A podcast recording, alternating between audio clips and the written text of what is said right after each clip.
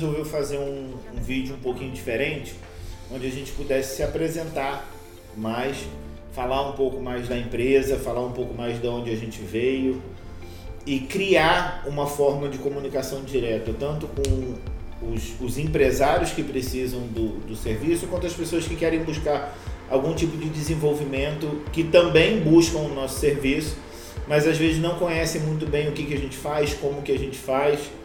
Então, eu vou deixar o Vinícius se apresentar primeiro, antes de eu falar que eu falo muito. O Vinícius se apresenta primeiro. Tranquilo. E aí, pessoal, tranquilo? É, eu sou o Vinícius, eu sou engenheiro mecânico, eu sou aqui de Imperatriz mesmo, né? E um pouco da, da nossa história né, começou é, quando o Olavo era professor de, de inglês num curso que eu participava, né? Ele era professor e coordenador. E o curso envolvia muita matéria, muito tema referente a negócios, referente a, a, a gestão né, administrativa. E aí foi quando a gente começou a trocar algumas ideias, começou a ver que tinha uma, vamos dizer, tanto necessidade quanto uma, uma, uma oportunidade, né? De, de montar um negócio onde a gente pudesse auxiliar, onde a gente pudesse ajudar os empresários, não só da região, mas também de outros lugares, né? E aí a ideia surgiu é, com esse intuito. E muitas vezes até perguntam o que, que, é, o que, que o engenheiro mecânico tem a ver com com gestão de empresa, né? E, e foi onde a gente também já começou a identificar um diferencial que poderia ser utilizado para a empresa, né? Trabalhar bastante ferramenta e dentro ferramentas de gestão e dentro de da, da, da área da engenharia a gente trabalha com muitas ferramentas e, e dá para identificar algumas alguns pontos onde concilia com processos administrativos. E aí a gente começou a conversar, viu que tinha um, uma boa oportunidade, né? É porque também não, toda vez que a gente conversava sobre, sobre os assuntos que a gente discutia na, na, na escola, é, a gente levantava um problema. Quando a gente levantava um problema, a gente já conseguia entender por que, que aquele problema foi causado e qual que seria a solução para aquele problema. Porque junta as duas coisas, junta é, a, a, experiência que ele tem como engenheiro, que é, é, o engenheiro ele tem que ser capaz de, de identificar não só o problema, mas a causa do problema. Não só apontar, né? Analisar, é, o, analisar parte do problema, e, que é o que a gente faz.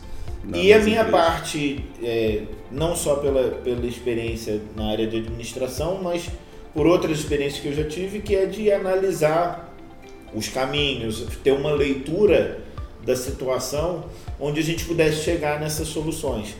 E, e a, nisso a gente conseguiu entender que o mercado estava carente por alguém que fizesse uma análise específica para a, a sua empresa. Muita gente, às vezes as pessoas vão muito né, no, no conteúdo que está sendo falado, mas a, a, a dica que eu posso passar para o Vinícius, que é dono de uma padaria, não se aplica a dica que eu vou passar para fulano, que, é, que tem uma empresa de, de cosméticos. São situações completamente diferentes. E se você não souber personalizar a tua experiência para canalizar aquele esforço, o, o que está sendo passado não é aplicável. Então a gente decidiu criar a empresa nesse aspecto, que a gente conseguisse diferenciar, separar as ferramentas para que a gente soubesse o momento exato de usar cada uma dentro da necessidade do cliente. Isso.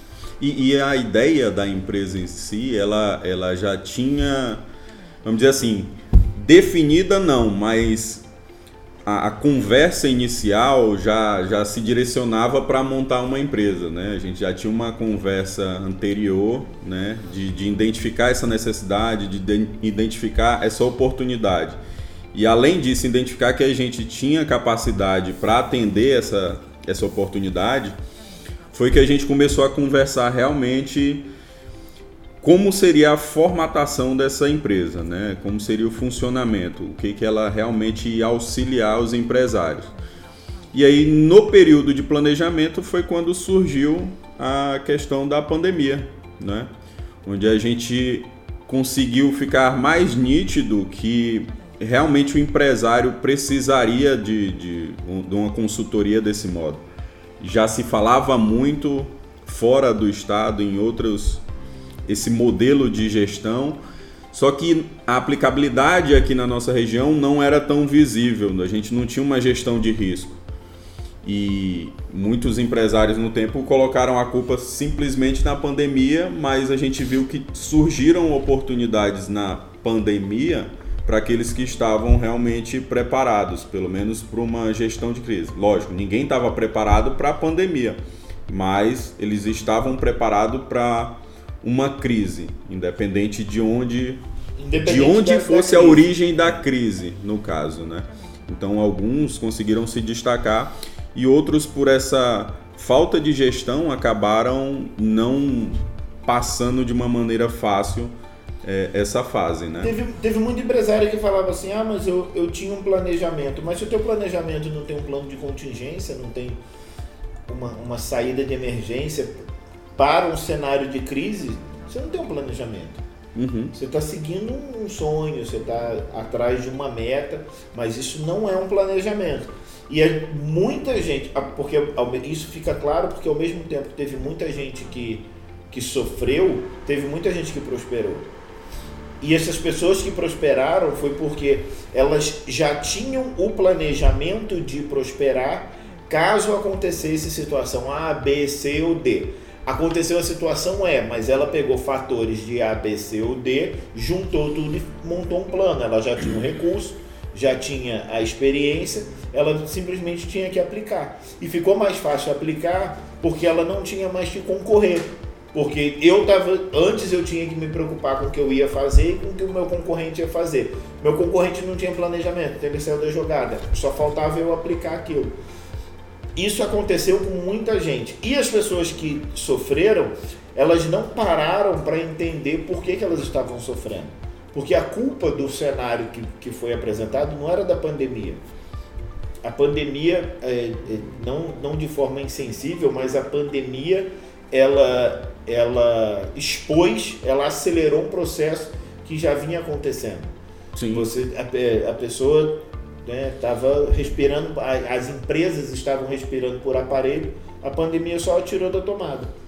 Então foram tocados vários assuntos, não só a respeito dessa gestão, é, porque eu lembro que durante esse processo que eu também conversava com o Olavo no início, a gente começou a fazer contatos com alguns empresários e alguns contadores que até hoje são, são nossos parceiros em alguns, em alguns contratos. E eles sempre foram muito enfáticos em colocar que a partir da, daquele momento eh, os empresários começaram a ver realmente que aquela confusão que era feita, a falta de gestão financeira em relação a misturar a vida pessoal com vida financeira da empresa, acabou potencializando, é, vamos dizer assim, essa crise de uma maneira geral. Outro ponto foi a questão do, do, do descobrimento do, do mercado comercial, né? do, do e-commerce. Né?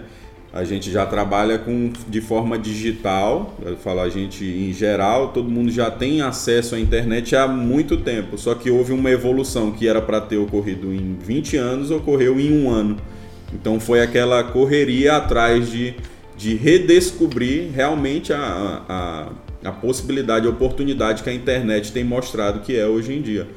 E, e, não tinha esse planejamento. E aí ficou mais claro que não se tinha esse planejamento do empresário hoje, de médio e muitos até de grande porte, que no tempo não tinha nem site. A gente via grupos que são dominantes na região, né? que não tinha sequer um site para venda, porque eles já estavam muito acomodados na, na, naquilo que tinha um retorno, né?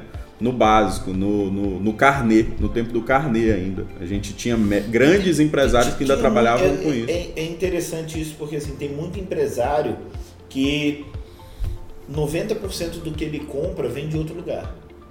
Por que, que ele achou aquilo? Porque ele fez a pesquisa. Ele fez a pesquisa, não foi nas páginas amarelas, foi na internet. Uhum. Então ele foi na internet, pesquisou. Eu preciso de copo descartável. Quem é que fornece o copo descartável mais barato? Quem é que entrega com menor prazo? Quem é que me dá mais segurança? Quem é que me dá uma margem melhor? Forma de pagamento? Tudo isso ele pesquisou, ele achou isso.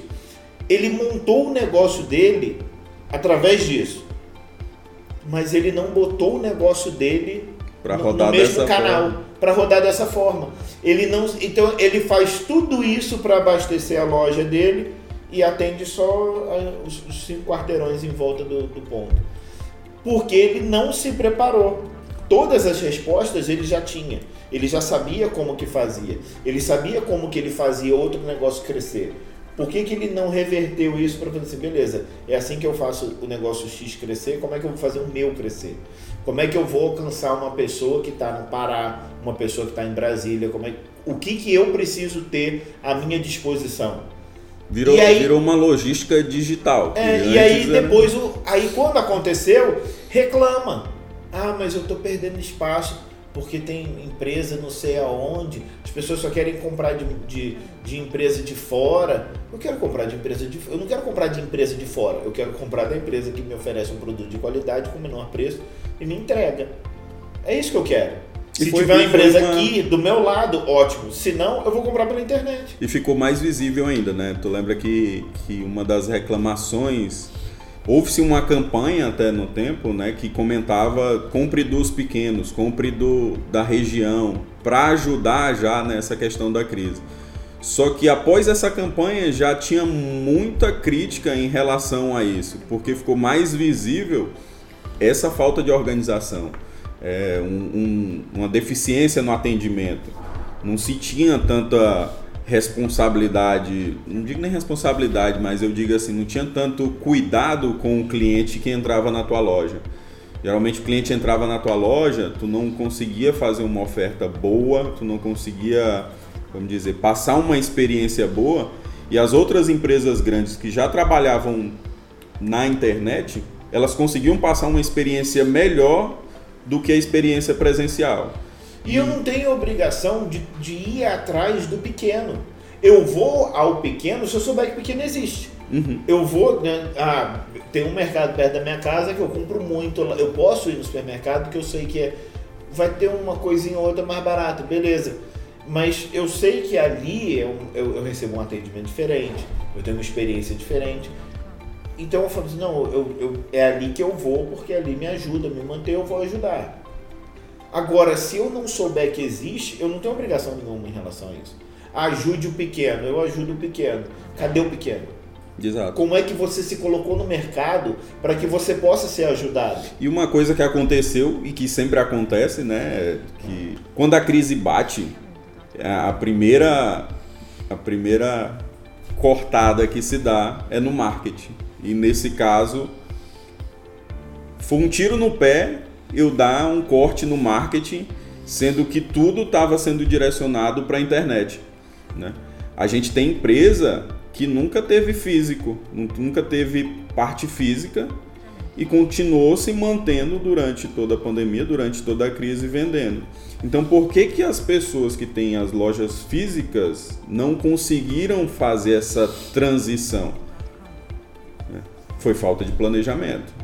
Então, novamente, a gente tinha um cenário que já existia, o e-commerce, só que poucos conseguiram, vamos dizer assim, acionar ou então avançar para o cenário naquele momento.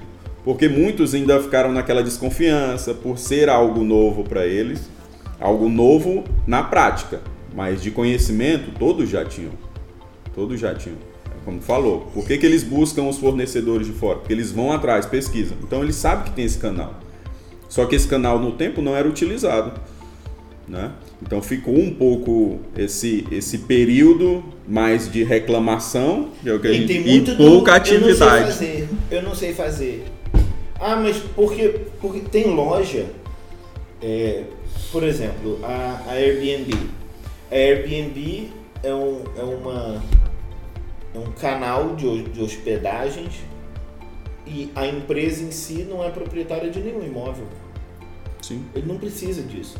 A, a, Americanas, Americanas.com, por exemplo, Americanas.com, os outros grandes que fazem isso, eles fazem isso.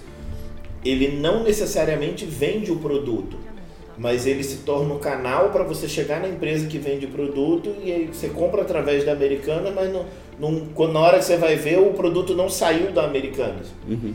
Então, se existe esse meio, como que eu posso transformar isso num, num, num meio de rentabilidade para a minha empresa? Você não precisa ter isso... tudo em estoque, você pode ser um canal de distribuição, você não precisa. Você tem que ter forma de chegar no teu cliente. Sim. Eu posso, eu, uma das, das minhas empresas é uma distribuidora. Eu não preciso manter estoque para fazer essa distribuição, mas é canalizado através da minha empresa. As pessoas precisam sair da mentalidade do ponto físico. Ah, eu, a minha empresa só existe se ela tiver um endereço, se o carteiro passar lá na porta, entendeu? Num, e, e, porque isso limita muito a tua capacidade de expansão e o teu entendimento sobre o que de fato está acontecendo no mercado. Você não consegue visualizar o, o, o impacto macro porque você está focado no, nas, nas três casas ao lado que não, não compraram de você nessa semana entendeu? É, é até cultural, né? Não conseguiu identificar tanto esse mercado no presente, porque naquele presente, naquele, naquele tempo, já tinha outras empresas, vamos dizer, os concorrentes já estavam fazendo. Então tu não conseguiu fazer uma análise do que que tua concorrência se faz diferente da, do que tu oferece. Aquele era o presente. E, e também a diferença de que algumas dessas empresas já estavam olhando lá na frente, que é isso que, que tu falou da Americanas, que é o que a Americanas faz, a Magazine Luiza faz, a Submarino faz há muito tempo, que é o marketplace, que cresceu. Lógico, os caras já estavam na internet, então era mais fácil ele pegar aquele cara que estava fechando a loja, né, agregar um valor para ele, e muitas das empresas nem cobraram essa porcentagem, de, de adesão ao marketplace do, da Magazine Luiza, por exemplo, foi um bom exemplo, que não cobrou uma porcentagem de utilização do site dela durante um período. O que facilitou aqueles empresários que não conseguiam que não conseguiam e não estavam acompanhando para onde o mercado estava se direcionando, que era para o mercado online, né? que era para o mercado digital. E não é novidade. Mercado Livre existe há quanto tempo? Quanto tempo a gente trabalha com mercados de, digitais. O e-commerce não é novidade. Ele está mais à vista agora pelo momento que a gente está vivendo. Né? Então, teve o surgimento de empresas como a nossa, de gestão para facilitar, mas teve um surgimento ainda maior de empresas de marketing digital. A gente tem conhecimento de, de vários, várias pessoas aqui em Imperatriz que começaram a trabalhar com isso. Né? Digital influencer já funciona há quanto tempo? É quase que um marketplace, só que de uma forma diferente. Né? Ela ganha para divulgar aquela, aquela empresa. Quais dessas empresas já utilizavam dessa, vamos dizer, dessa, dessa oportunidade, canal. desse canal de, de, de ter um uma conexão com essas influências? Então, a gente conseguiu conversar isso lá no início que a gente começou a empresa com algumas digitais influências para entender até como é que funcionava. E agora que está fechando, que está parando, que diminuiu, como que está funcionando essa, essa troca de experiência de vocês com algumas empresas? E a gente conseguiu notar que teve uma procura ainda maior depois que começou a pandemia. Por quê? Porque as pessoas começaram a achar que aquilo não era mais bobagem, e sim uma necessidade. Por que, que não foi visto antes? Antes, né? Porque não teve aquele planejamento que é o que a gente se propõe a, a passar para os empresários hoje, né? Trabalhar essa gestão. Não tanto a financeira, mas lógico, dando um direcionamento, mas a questão da, da gestão administrativa, estratégico, plano estratégico em si da, daquela empresa. É, mas o, o. Bom, então tendo essa leitura, a gente entendeu aonde a gente conseguiria atender né? Onde, o que é, quais são os problemas que, que a gente tem capacidade de resolver. Só que aí cria-se, é, na verdade, não, não, se cria um problema. A gente identifica algumas barreiras, né, que, que a gente identificou diversas aqui. A gente fala para a pessoa, a pessoa nos procura, fala assim, eu tenho um problema tal. E aí eu, a gente fala, tudo bem, eu tenho solução tal. Só que aí entra na questão de, ah, mas que é que de fato vocês vão fazer por mim? E aí a gente entra no aspecto de o que é, o que é de fato que você vai fazer por você. Sim. Porque não sou eu que vou fazer. Nós não somos uma empresa de fazedoria, nós somos uma empresa de consultoria. o que, que uma empresa de consultoria faz? Ela faz a parte analítica, faz o planejamento e acompanha, acompanha a apresentação de resultados. Parece simples, mas para fazer isso precisa ter é, não, vou usar de falsa modéstia, mas de ter a bagagem que a gente tem. Uhum. Ou você pode contratar uma pessoa muito mais barata que você que fala que, que vai fazer a mesma coisa mais barato e que é o que a gente tem visto também. Ah, é, a gente chega para conversar com donos de empresa e um dos, donos, um dos sócios fala que o outro sócio já não quer mais porque já passou por A, B, C e, e nada deu certo.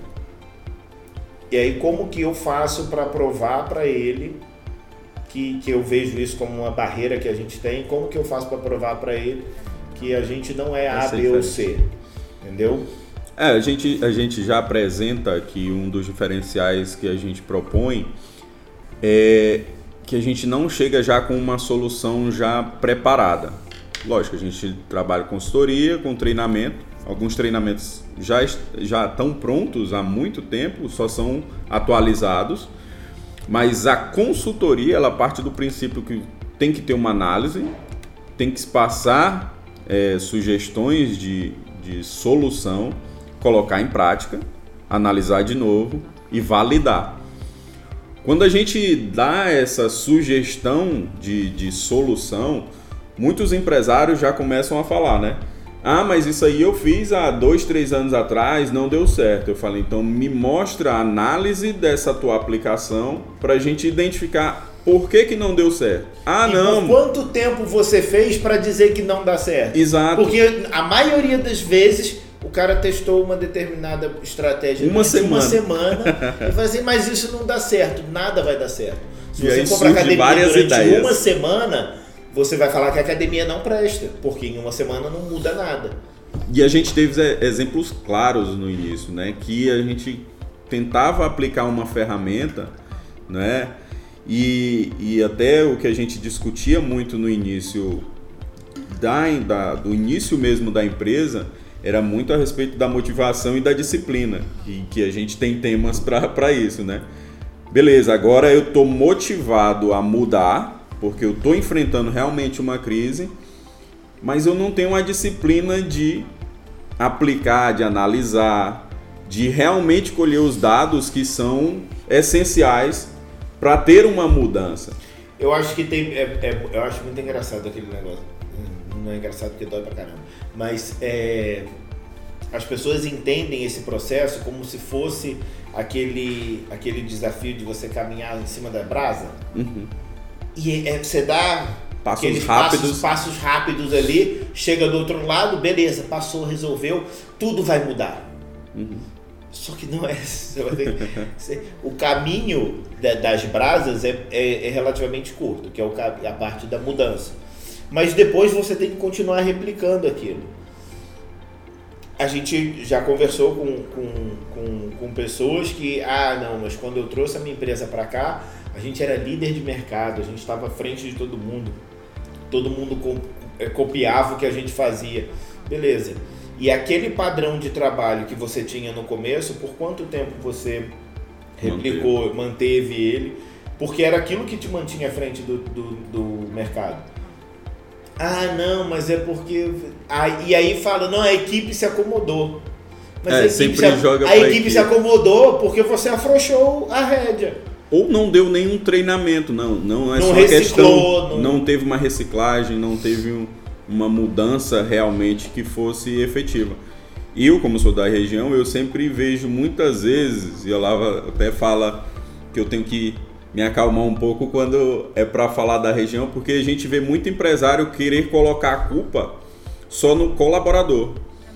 Mas aí você faz uma pergunta para o empresário: quantos treinamentos realmente você deu para ele exercer a atividade? E aí ele, ah, fiz um, dois treinamentos. Beleza, qual é a atividade dele? Quando tu vê que o empresário já começa a, a se enrolar para ele mesmo explicar qual é a atividade do funcionário dele, então a gente já identifica que ali não teve uma comunicação boa. Então, se o cara não sabe o que, que o colaborador dele tem que fazer, já se entende que ele não conseguiu passar essa informação para o colaborador de uma forma clara. Então, como é que tu vai cobrar que ele tenha entendido realmente o que tu quer? Então, não tem esse processo, não tem esse procedimento, não tem uma padronização. E não é padronização no sentido de robotizar o, o funcionário, né? Mas de auxiliar ele a melhorar o serviço dele. E aí é muito fácil, né? Só jogar a culpa em quem. Tá é, ali. igual quando eles falam, eu, eu. Quando eu tô na empresa, eles fazem. Mas se, se eles estão acostumados a só fazer com a presença do, do proprietário, é culpa deles, mas é culpa do proprietário que permitiu Sim. essa cultura. Ah, mas e como é que eu mudo isso? Você muda isso mudando primeiro os seus hábitos. Ah, mas eu não quero. Eu, eu, eu, eu, tenho. Eu sou responsável? Claro que é. Você é o empresário, você é o contratante, você é que mantém a equipe. Você está preparado para mandar todo mundo embora? Não, eu gosto da minha equipe. Então esteja preparado para mudar a tua equipe. A gente até comenta, tá preparado para se mandar embora? É, tem se, isso também. para se demitir. Para parar de ser um. um... Para entender, não, não é querendo só julgar, mas às vezes é, falta essa análise, né? É, eu preciso saber onde eu estou, o que, é que eu preciso melhorar para saber se eu consigo até chegar e de que forma eu consigo chegar. E muitas vezes falta realmente essa, é, essa entrega maior para se manter fazendo aquilo, para mudar esse hábito e realmente ter uma mudança dentro do, da empresa. E muitas das sugestões que a gente faz, é, Lógico, a gente não acerta 100%. Vai depender da aplicação e vai depender dos resultados que essa aplicação traz. Porque a gente está falando de várias ferramentas, ferramenta de qualidade, ferramenta de gestão. A gente não acerta 100% porque não é a gente que puxa o gatilho. A gente prepara a mira, a gente bota a munição dentro da arma, só que não é a gente que puxa o gatilho. Exato. Eu, eu, assim, eu, eu, porque eu acredito nos processos. Não é porque eu sei mais do que todo mundo, mas eu já vivi inúmeras falhas. Eu já vivi diversos processos que deram errado para saber que quando você faz o certo, ah, mas é repetitivo. Mas o, você quer fazer todo, todo dia um negócio diferente ou você quer chegar onde você precisa? Então, se você fizer o repetitivo, se você fizer que passar pelo processo constantemente, você aí você acerta, não vou dizer 100% das vezes, porque às vezes o alvo muda, mas você vai acertar bastante. Pelo menos uma mudança. Porque eu falo assim, é, a gente já sugeriu várias, às vezes nem ferramentas, às vezes só alguns insights, né, para poder direcionar uma mudança dentro da equipe e muitas vezes eles entenderem, não, mas essa dica de vocês foi, foi ruim, porque dá para fazer desse jeito aqui melhor.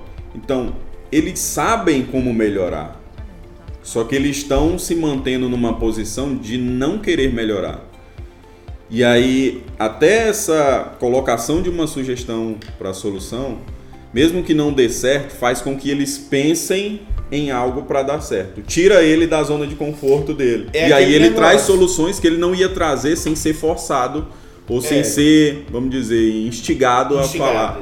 A, é, a é, é, aquele negócio, se você sabe vários caminhos para chegar em casa, não importa onde, onde te soltam, você vai dar um, um jeito de chegar lá. Uhum. Agora, tem gente que, se você tirar ele de dentro do, do, do quadradinho dele, ele já se faz de perdido e senta no meio fio e, ai meu Deus, eu não sei sair daqui. Sabe, é só você olhar os teus pontos de referência, é só você descobrir o caminho que você tem. Só que as pessoas não querem, o que é o que a gente fala muito do, do problema do empresário, porque eu acredito sim que o empresário tenha é, responsabilidades. Ele tem que proteger a equipe, inclusive da própria equipe, dos vícios, da, da, da, da gestão de conflito. Ele tem, que, ele tem que ser protecionista em relação à equipe. Mas ele também tem que ser o cara que empurra a equipe para aqui não que empurra a equipe para frente, que induz o caminho, que conduz. E, a, o, o, o, e aí já entra no erro do colaborador, que é daquele negócio assim, não, eu não estou fazendo porque não, o, o que eu preciso para isso não foi providenciado. Ah, eu não visito o cliente porque a empresa não me deu um carro zero. Eu não, eu não faço, eu não ligo para cliente, eu não me comunico com o cliente porque a empresa não me deu um iPhone. Ele se limita, ele, ele vai se, se limitando e ele não vê que isso é, não, isso só é prejudicial à empresa, isso é prejudicial para ele também. Né? Ele acaba se limitando, então deixa de evoluir, deixa de sair da zona de conforto dele, porque ele está jogando ali a culpa para o empresário, para a gestão da empresa, para o gerente que me cobra demais, para o gerente que quer que eu faça outra função me tire da minha função. Tem sempre esse negócio da função, né? Não, isso não é minha função. Eles não agregam esse, essa visão de empresa, né? Até onde a empresa pode chegar, ou até onde a responsabilidade do, do meu colega ali de trabalho possa interferir ou possa auxiliar no meu serviço. Então fica sempre se limitando a algumas ações e aí isso é um dos problemas que a gente também vê, né? Não vê tanto engajamento com a empresa. Eu, eu, eu, eu tenho a, a, a minha análise em relação a isso é, vai muito do se você a pessoa que reclama porque recebeu algo que não era da função dela, a pessoa que reclama, não todos. Hum. O que reclama ele recebeu essa função a mais porque estava se mostrando ocioso em relação à função base dele. Por quê? O cara que trabalha bem, o cara que trabalha muito, a pessoa que trabalha muito, vai fazer toda a função dele e não vai ter reclamação. E quando ele receber algo a mais, ele não vai ver isso como tipo, ah, estou recebendo um negócio que não é da minha função ele vai ver isso como mais uma responsabilidade, porque ele, ele vai trazer um crescimento para ele. Então ele não reclama. Uhum.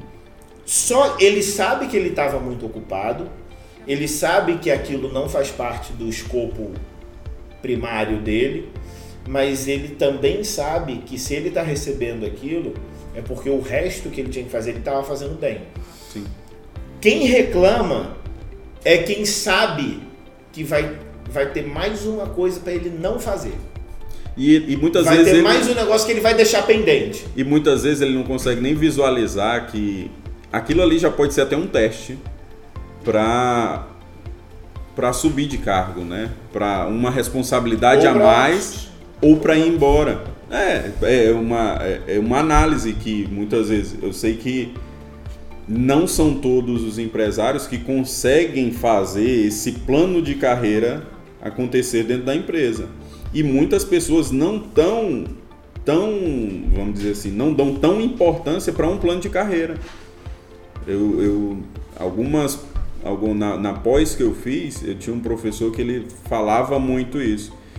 Tem gente que começou trabalhando como porteiro, vai morrer trabalhando como porteiro. Nada contra trabalhar como porteiro, mas ele vai morrer trabalhando como porteiro e aquilo ali satisfaz ele. É errado? Não, é o que ele escolheu. Só que se surgir uma oportunidade, por exemplo, dele virar um administrador, um, um administrador do prédio e for oferecido para ele sem ser algo direto, só como um teste, muitas vezes ele não vai conseguir nem visualizar isso, porque ele já vai entender que ah, estão querendo me dar mais trabalho. Ele não se coloca numa posição de buscar algo a mais. Isso não é errado. A gente tem que ter todas as profissões. Não vai ser todo mundo chefe. Se todo mundo chefe, quem que vai fazer? Vai ser chefe e, e, colaborador e, e eu tenho Mas que ter tá as funções, né? Também. As pessoas estão romantizando, glamorizando demais o empreendedorismo. Né, que já é uma, eu sei que é uma outra discussão, mas eu vejo muito isso das pessoas, é, uma glamorização do empreendedorismo e, e, e às vezes você sente que é só para você só para a pessoa poder dizer que é dono de empresa. Status, só o status. É, é só o status, só para ter empresário. o cartão, o, o, o, business card lá escrito CEO. CEO. De quantas pessoas? Da minha mãe. e mais ninguém. Mas o cara quer. Ele tá. Porque foi romantizado. Pô, mas se você, se você entrar nas redes sociais, é só isso que eles. Que eles, que eles é só isso, não, mas é, isso é uma das ideias que são muito alimentadas de que você tem que ser empreendedor, você tem que ser isso, você tem que ser aquilo, você tem que sair do, do, do, do, do da carteira de trabalho, você tem Beleza, os caras que estão falando isso tem 50, 100 pessoas na carteira de trabalho. O que, que ele vai fazer se todo mundo for embora? Exato. Tem que ter espaço para todo mundo. Eu acho que essa não é a visão todo mundo tem que ser empreendedor, porque não acho que é porque não, nem todo mundo nasceu para isso. Não, nem todo mundo. Tem gente que tem uma satisfação absurda em trabalhar para os outros. Nós temos pessoas aqui que trabalham para gente que a pessoa traz um, um ar diferente. Não é o Rafael, mas tem, é, ela traz um ambiente. Toda vez que ela chega, cumprimenta, brinca, ela traz um negócio diferente e é completamente satisfeita em fazer o que faz.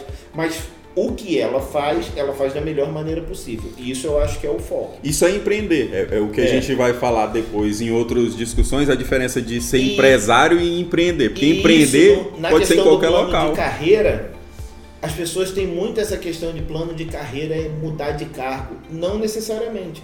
É você crescer naquilo que você está fazendo, fazer aquilo melhor. Por isso que a gente fala muito para os clientes, o plano de carreira não precisa, você não precisa ter uma função diferente para mandar, mas como que ele vai, é, o próprio colaborador vai visualizar a produtividade dele ao longo do, um, do período de um ano, se aquilo não for colocado em números, não tiver um sistema de bonificação ou de, de, né, de reconhecimento para aquilo que isso é um plano de carreira. É, é muito É você ter avaliação e no final desse, desse período de avaliação você ter uma bonificação ou um, um reconhecimento que aí você faz ele entender que ele está crescendo como profissional. Você não precisa falar assim, ah, daqui a dois anos você vai ser VP de, de estoque. Não, você não precisa disso. Eu vejo, eu vejo, eu estava lembrando aqui da, da questão até da, da aplicação da análise SWOT, né? A gente faz essa análise quase que inicial nas empresas que a gente começa e ela dá para ser aplicada tanto em empresa como de forma pessoal. Só que qual é o problema que a gente encontra quando a gente aplica a análise SWOT? A gente fala de forças e fraquezas.